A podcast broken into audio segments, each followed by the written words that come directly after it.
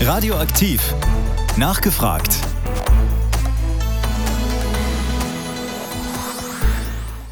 Personalwechsel in der Chefetage des Hamelner Sana-Klinikums. Marco Kempka geht, Matthias Dürkop kommt was der neue Chef im Hamelner Sana Klinikum alles so vorhat und wie er sich die Zukunft des Gesundheitswesens vorstellt.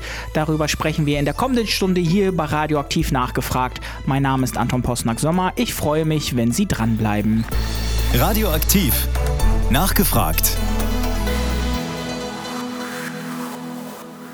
Einen wunderschönen guten Morgen hier zu Radioaktiv nachgefragt. Ich freue mich, dass Sie wieder eingeschaltet haben. Mein Name ist Anton Postnack Sommer und ich freue mich, dass mein heutiger Studiogast hier ist, denn wir sprechen mit jemandem, den Sie vielleicht noch nicht so ähm, häufig bei uns im Programm gehört haben, eigentlich noch gar nicht, aber wir haben ihn tatsächlich im Mai vorgestellt, als es dann öffentlich wurde, dass es einen neuen Leiter des Hamelner Sana Klinikums geben wird und das ist Matthias Dürkop. Schönen guten Morgen, schön, dass Sie da sind. Vielen herzlichen Dank für die Einladung wir haben uns verabredet, um mal über ihr neues Wirken, ihre neue Arbeitsstätte zu sprechen, weil sie ja natürlich in der Region dann dementsprechend auch ähm, ja jemand sind, der auch Verantwortung trägt äh, im Gesundheitswesen. Ähm, ja, vielleicht erstmal so ein bisschen das Eingänge, weil man sie noch nicht so kennt. Wer sind sie? Was ist ihr beruflicher Werdegang? Welche Hobbys haben sie? ja, ich mach's mal im, im Schnelldurchlauf, zumindest am Anfang meines, meines Werdegangs. Also ich bin in, in Wolfsburg aufgewachsen, im Norden, habe dann in Würzburg Wirtschaftswissenschaften studiert und bin direkt nach dem Studium schon in die Gesundheitsbranche gewechselt. Ich war ähm, von 2014 an nach dem Studium achteinhalb Jahre bei Asklepios, auch ein großer privater Klinikbetreiber. Ja, habe da das Programm durchlaufen, bin vom Trainee zum Klinikmanager, zum Prokuristen, Geschäftsführer und ähm, genau, habe dann an unterschiedlichsten Standorten arbeiten dürfen. Einmal in, in Hamburg, eine sehr lange Zeit auch im Harz, also gar nicht so weit von, von Hameln entfernt. Da war ich zuständig für Goslar, Bad Harzburg und Klaus-Zellerfeld. Dann gab es nochmal einen kleinen Schwenk nach Mecklenburg-Vorpommern in die Nähe von, äh, von Schwerin. Und dann bin ich am Ende ehrlicherweise auch wegen der Familie wieder zurückgewechselt nach Goslar. In der Zeit haben wir uns, ähm, also meine Lebensgefährtin und ich, ähm, Gedanken gemacht, wo wir uns niederlassen. Das, äh, die Frage stellt sich dann ja irgendwann einfach mal. Ja und da ist die Entscheidung dann auf Hameln gefallen, weil meine Lebensgefährtin hier aus der, aus der Region kommt, aus Hameln, hier aufgewachsen ist. Und dann war es recht leicht, dass wir sagen, wir werden hier sesshaft und ja, haben jetzt ähm, bauen können oder bauen dürfen, sind im Februar diesen Jahres ähm, eingezogen. Und dann kam tatsächlich recht überraschend, kurzfristig danach, die Gespräche mit Sana und das Angebot, hierher wechseln zu können. Und das war natürlich dann doppelt schön. Einfach weil man äh, mal einen Perspektivwechsel, andere, andere Arbeitgeber, ähm, einen anderen Konzern kennenlernen konnte und weil es sich einfach angeboten hat, hier zu arbeiten. Es ist einfach schön, die Familie jeden Tag zu sehen oder jeden Abend vor allem. Und ja, das ist nochmal eine ganz andere Lebensqualität, die sich da ergeben hat.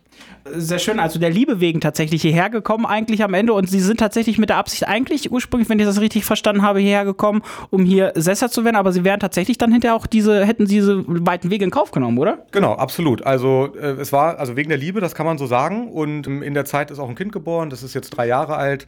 Wie gesagt, deshalb nochmal ganz besonders auch da täglich da zu sein. Und ich wäre aber das jetzt tatsächlich gependelt. Also Hameln-Goslar, das war erstmal so fest eingeplant mit einer entsprechenden Wohnung auch vor Ort in Goslar. Und deshalb natürlich umso schöner, dass sich das so ergeben hat.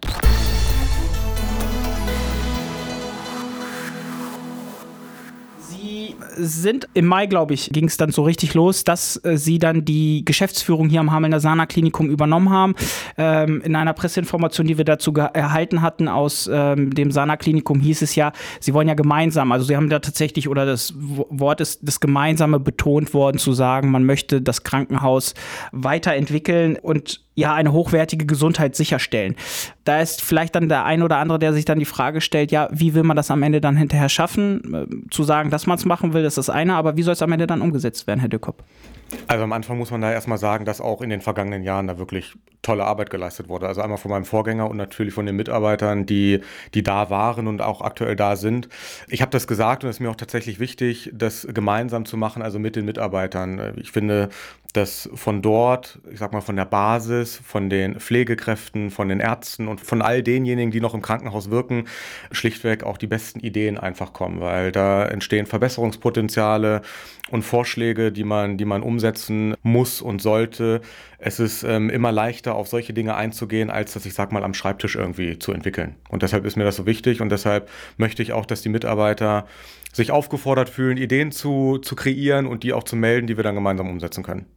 Vielleicht da an der Stelle dann die Frage, die sich da bei mir jetzt irgendwie so ein bisschen anschließt in dem Zusammenhang. Das kennt ja jeder irgendwie im äh, Angestelltenverhältnis zwischen Arbeitnehmer und Arbeitgeber. Kommt sowas vielleicht am Ende manchmal auch im Tagesgeschäft zu kurz? Absolut. Also ich glaube, man muss sich das erstens zur Aufgabe machen, auf die, auf die Belegschaft, auf die Mitarbeiter zu hören und ähm, ich sag mal, den, den Puls wahrzunehmen. Auf der anderen Seite muss natürlich eine Kultur entstehen, dass sich Mitarbeiter auch trauen, ähm, solche Ideen äh, zu äußern oder auch mal Kritik zu äußern, wenn sie sagen, das läuft aber nicht gut, da müssen wir ansetzen. Und ich glaube, das ist ein, ein gegenseitiges ähm, Geben und Nehmen. In dieser Mitteilung, das fand ich tatsächlich auch so spannend, ist auch von Weiterentwicklung gesprochen worden. Und wenn man das Wort Weiterentwicklung hört, dann äh, lässt das ja durchaus dann an der Stelle aufhorchen. Das kann ja ähm, sein, dass man medizinische Bereiche weiterentwickelt, sich an anderen Stellen verbessert. Was ist da so ein bisschen Ihre Idee, wenn Sie sagen, ich möchte es gerne weiterentwickeln? Gibt es da schon Ideen? Also es gibt natürlich ganz große Herausforderungen, vor dem Krankenhäuser oder Gesundheitseinrichtungen in Deutschland grundsätzlich stehen. Das System, das äh, Gesundheitssystem ist unheimlich komplex. Und was ich damit gemeint habe, ist, dass wir den Fokus legen müssen auf das Thema Digitalisierung. Da sind wir in Deutschland, so ehrlich muss man sein, schlecht, vor allem auch im europäischen Vergleich. Da sind wir nicht weit genug. Dann das gleiche gilt für den Bereich der Ambulantisierung. Da müssen wir uns schlichtweg neu erfinden und neu organisieren. Und auf der anderen Seite aber auch, ich sag mal, alles das, was gerade stationär bei uns im Krankenhaus gemacht wird und betrieben wird, das müssen wir einmal auf den Prüfstand stellen. Gar nicht, weil ich damit sagen will, wir müssen äh, Bereiche entfernen oder schließen. Ganz im Gegenteil, wir müssen einfach schauen, dass wir vielleicht noch punktuell uns weiterentwickeln in einzelnen Bereichen und vielleicht noch Leistungsangebote dazu nehmen. Ähm, Sie haben ja gerade äh, vielleicht diesen Aspekt Digitalisierung angesprochen. Da fällt es vielleicht dem einen oder anderen tatsächlich so ein bisschen diese Verknüpfung herzustellen, zu sagen, okay, Gesundheitswesen und Digitalisierung, wie bedingt das eine das andere? Äh, warum ist das so notwendig und warum sind wir da derzeit noch so schlecht aufgestellt in diesem Bereich? Warum wir da so schlecht aufgestellt sind, das ist schwierig zu beantworten. Wir sind da im europäischen Vergleich einfach, muss man sagen, wirklich deutlich hinterher. Nicht ohne Grund wurde auch das Krankenhauszukunftsgesetz entwickelt. Das heißt, der Gesetzgeber hat ähm, dieses Defizit erkannt und äh, große Summen da bereitgestellt für die Krankenhäuser. Da ähm, musste man entsprechend, ich sag mal, den Bedarf anmelden und ähm, hat Gelder ähm, dazu bekommen. Und es ist tatsächlich heute im Krankenhaus immer noch so, dass ganz viel noch manuell gemacht wird mit Stift und Papier. Ja? Also so wie man sich das vorstellt, ich sag mal von früher, äh, dass die Visite stattfindet mit einem mit einem Bogen, wo entsprechend, sag mal, Notizen gemacht werden und Parameter erfasst werden und ähm, man erkennt einfach oder man sieht auch im, in anderen Ländern, die es vormachen, dass man das äh, schon digital machen kann. Es gibt digitale Akten und das ist so, ich sag mal, der nächste Schritt, den wir unbedingt gehen wollen. Da sind wir noch nicht. Wir haben das für die Intensivstation, da sind wir komplett digital, aber noch nicht für die peripheren Stationen.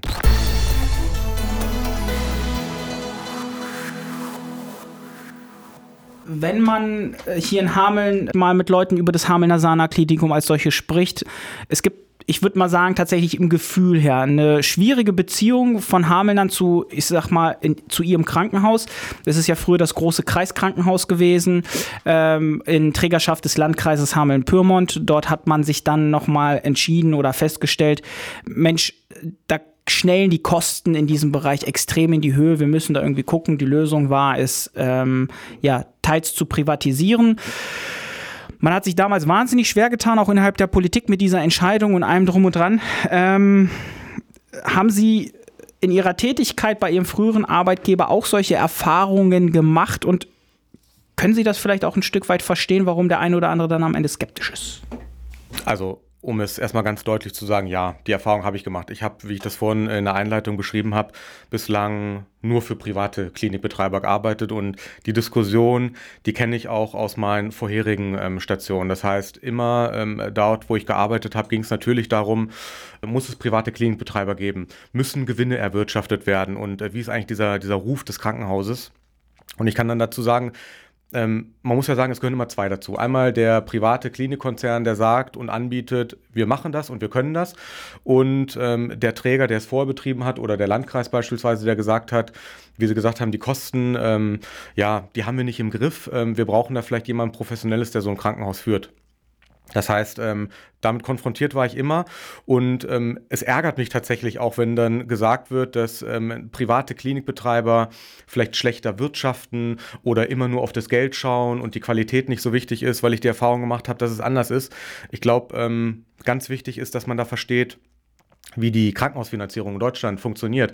Das sind im Prinzip zwei Säulen. Einmal verhandelt man mit ähm, den Krankenkassen einmal pro Jahr das Budget. Das deckt dann die Betriebskosten, alles, was dann, was dann da dazugehört.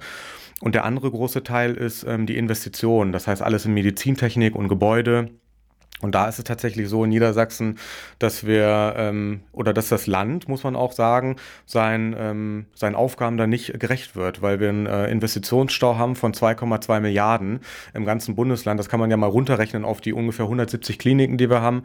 Und dann kann man auch ungefähr ermitteln, ähm, was man da eigentlich für einen Rückstand hat. Und wenn Kliniken nicht auf das Ergebnis achten würden, dann könnten sie auch nicht entsprechend investieren und ich sag mal auch vielleicht marode Strukturen ähm, ja, ausgleichen oder da, da investieren. Und es wäre auch ein Trugschuss zu glauben, wenn man sagt, nur die Privaten müssen irgendwie auf das Geld schauen. Ehrlicherweise auch ähm, der öffentliche Träger oder der frei gemeinnützige ganz genauso ähm, auf das Geld schauen muss und da entsprechend ähm, wirtschaften muss, um in entsprechende Investitionen zu tätigen.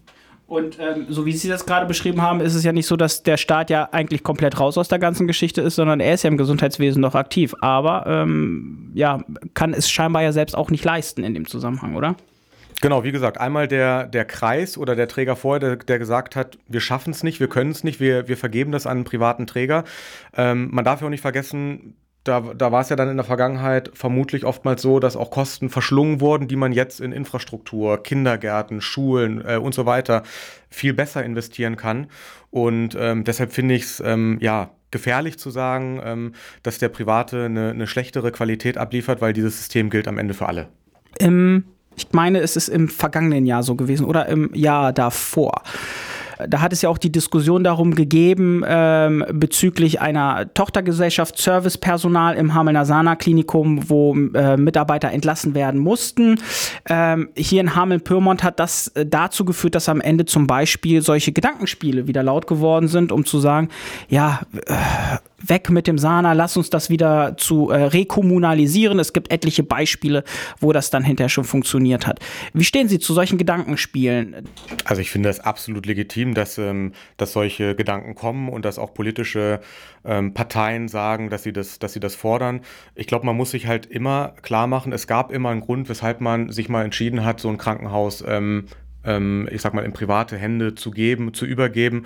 Und die Frage ist, was hat sich in den 10, 15, 20 Jahren dann aber verändert, dass der Landkreis in dem Fall zu der Entscheidung gekommen ist, jetzt auf einmal können wir es aber doch besser.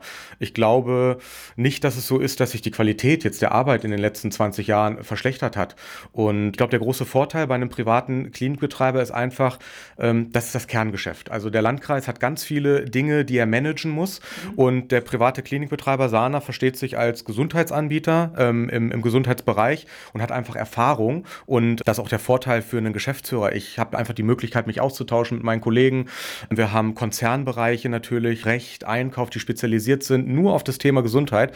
Und ähm, ich finde, das ist ein unschätzbarer Vorteil. Und das ist natürlich für einen kommunalen Anbieter oftmals schwieriger, da in der gleichen Qualität am Markt zu agieren. Da schließt sich ja dann auch so ein bisschen die Frage da dazu an, die, ähm, der Punkt zu sagen, ähm, gerade meine mein Berufsstand ähm, ist, gehört ja auch zu denjenigen, die ja dann oft sehr genau dann hinterher da, drauf schauen und sagen, okay, ähm, es läuft ja nicht alles gut. Da hatten wir im Vorgespräch ja darüber gesprochen, dass das alles nicht perfekt ist, aber das findet man in jedem Bereich, nicht nur im Gesundheitswesen so.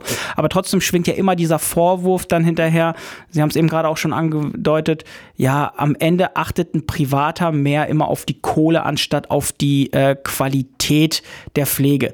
Ist das ein Vorwurf, den man so stehen lassen kann? Ähm, wie gehen Sie mit solchen Vorwürfen um, wenn Sie die hören oder lesen? Das ärgert mich, weil Qualität ist in den letzten Jahren im Gesundheitswesen immer wichtiger geworden. Der, der Gesetzgeber achtet da enorm drauf, gibt gewisse Kriterien vor und die Leistungen, die wir erbringen, gar nicht nur als Sana-Klinikum Hameln-Pyrmont, sondern ähm, jedes Krankenhaus muss auf die Qualität achten, denn nur so darf man sie am Ende erbringen, hat man quasi die, die Daseinsberechtigung für, für die Leistungserbringung und man kann sie am Ende abrechnen. Es gibt den MD, den medizinischen Dienst, Der war früher eingesetzt von den Kostenträgern, ist mittlerweile unabhängig und der prüft nämlich genau diese Kriterien. Ähm, ich sag mal Mindestmengen oder eine Mindestausstattung oder entsprechende Kooperation, Vorhalteleistung.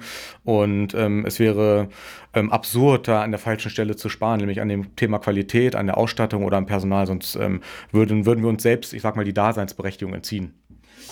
Können Sie sich aber vielleicht auch erklären, woher immer diese, diese, die, dieses Misstrauen oder dieser Vorwurf kommt? Das ist sehr schwierig. Ich glaube, dass es einfach tief in der Bevölkerung und Gesellschaft verankert ist, dass dieses Bild vorherrscht, dass Gesundheit ähm, ja was, was, was sein muss und gut sein muss, das vom, vom Staat, vom Land angeboten werden muss und das nicht in private Hände gehört, weil es einfach das Wichtigste ist ja für den Menschen, was es, was es gibt. Und ähm, gerade bei Privatunternehmen in der privaten Wirtschaft, ähm, es gibt ja große, große Beispiele, Unternehmen, natürlich ist das so in der, in der freien Wirtschaft, dass man enorm auf ähm, das Geld achtet, auf das Ergebnis und ähm, auf den Umsatz und dass man entsprechend auch da natürlich ähm, investieren kann. Und ich glaube einfach, dass ähm, das in der, in der Bevölkerung so verankert ist, dass das beim Thema Gesundheit, dass sich das ausschließt. Radioaktiv. Nachgefragt. Und heute zu Gast ist der neue Leiter des Hamelner Sana Klinikums, Matthias Dürkop wir haben in den letzten zwei Jahren so super viel tatsächlich ähm, auf dieses Gesundheitswesen geschaut und haben dann hinterher, ähm, ich finde es manchmal irgendwie an der einen oder anderen Stelle vielleicht auch irgendwie ein bisschen ähm, scheinheilig festgestellt, ja, das läuft alles nicht so gut. Ähm, natürlich perfekt war es nicht immer, aber die Belastungsgrenze war gerade in dieser Corona-Pandemie extrem hoch. Und ich weiß nicht, ob es da immer hilfreich ist, dann einfach nur zu klatschen. Vielleicht hilft es ja auch dann einfach den Leuten mal persönlich direkt ins Gesicht zu sagen, Mensch, ihr habt einen tollen Job geleistet geleistet oder sowas. Ich glaube, das ist auch schon irgendwie viel wert. Aber OPs mussten geschoben werden, äh, strenge Besuchsregeln, Ausfälle vom Personal hat es in den vergangenen Jahren dort gegeben. Wie ist denn da Ihre Einschätzung? Hat das am Ende dazu geführt, wo Sie ja auch deutlich gesagt haben, am Ende muss auch Politik oder auch eine Gesellschaft in der Lage sein zu akzeptieren, Gesundheitswesen kostet etwas, dann kostet das dann auch dementsprechend. Hat das tatsächlich irgendwie so einen Bewusstseinswandel bei uns geweckt? Wie ist da so ein bisschen Ihre Wahrnehmung? Also erstmal muss ich sagen, dass Deutschland grundsätzlich wirklich gut durch die Pandemie gekommen ist. Es gibt ähm, Beispiele in Europa, die gezeigt haben, dass es auch schlechter laufen kann, deutlich schlechter. Auf der anderen Seite würde ich sagen, dass nicht unbedingt ein Umdenken stattgefunden hat, sondern Corona war vielleicht sowas wie ein, wie ein Brennglas. Man hat einfach wirklich ganz deutlich gesehen, was läuft gut in Deutschland. Wir haben einen wirklich guten medizinischen Standard und äh, eine gute Ausstattung. Was läuft aber vielleicht auch, auch nicht so gut? Also wo müssen wir ran? Das Thema Fachkräftemangel ist allgegenwärtig. Wir bilden ähm, zu wenige Pflegekräfte aus, wir bilden zu wenige Ärzte aus und ich sag mal, es hat einfach ein Bewusstsein für das Thema Gesundheit stattgefunden, um zu schauen, was können wir besser machen. Wir hatten vorhin das Thema, man kann einfach sehen, dass andere Länder auch mit anderen Strukturen gut auskommen. Die Niederlande zum Beispiel haben deutlich weniger Krankenhäuser pro Einwohner als Deutschland und man sieht auch, dass die Menschen, die in den Krankenhäusern sind, in europäischen Ländern verhältnismäßig kurz im Krankenhaus liegen. Da kann man sich ja die Frage stellen, sind die Deutschen kränker als die Niederländer oder, oder woran liegt das einfach? Und wir haben da einfach einen Riesenschritt äh, zu gehen. Wir müssen viel mehr in dieses Thema Ambulantisierung, wir müssen zusehen, wann muss der Mensch oder der Deutsche, sage ich mal, überhaupt ins Krankenhaus und vor allem auch dort bleiben und wann kann er nicht vielleicht einfach morgens kommen, sich aufklären lassen, einen Eingriff bekommen, eine Operation am Abend aber auch wieder gehen. Da sind wir noch hinterher.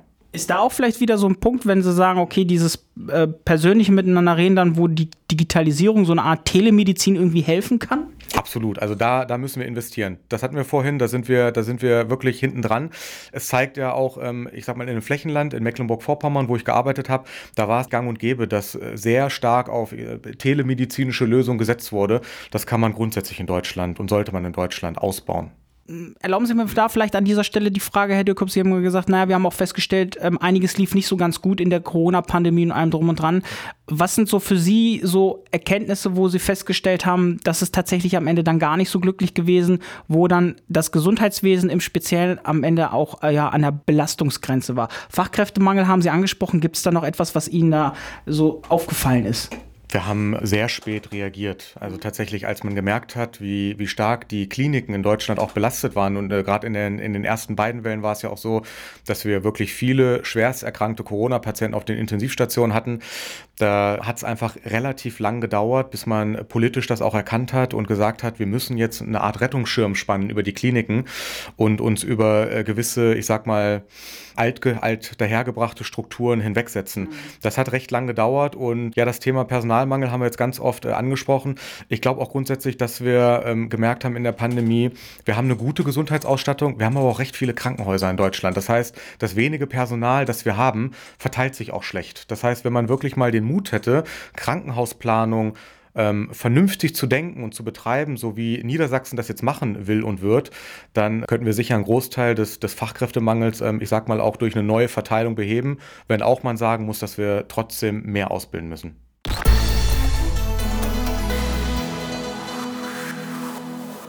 Irgendwie sprechen wir derzeit viel irgendwie von einer Krise zur nächsten Krise, ähm, aber das ist irgendwie eine verrückte Zeit, in der wir derzeit leben. Ähm, wenn ich mich mit Unternehmen mal über das Thema Energiekosten ausgetauscht habe und wie groß ist da gerade das Problem im Bereich der Energiekosten, die auf Ihr Krankenhaus da jetzt ähm, ja, demnächst anfällt? Groß, tatsächlich groß. Es ist so, ähm, ich habe vorhin die, das Thema ja beschrieben oder erklärt, wie Gesundheitsvorsorge ähm, und die Finanzierung funktioniert. Das Problem, was Krankenhäuser haben, ist, dass ein Budget vereinbart wird mit Kostenträgern. Und das heißt, wenn unterjährig solche wirklich unvorhergesehenen Steigerungen kommen, wie zum Beispiel das Thema ähm, Energie, dann haben Krankenhäuser keine Möglichkeit, das weiterzugeben. Das heißt, es gibt dann immer die Möglichkeit, im nächsten Jahr mit ähm, ähm, entsprechend mit dem Budget das neu zu verhandeln. Da ist auch immer die Frage, ob man das entsprechend abschließen kann.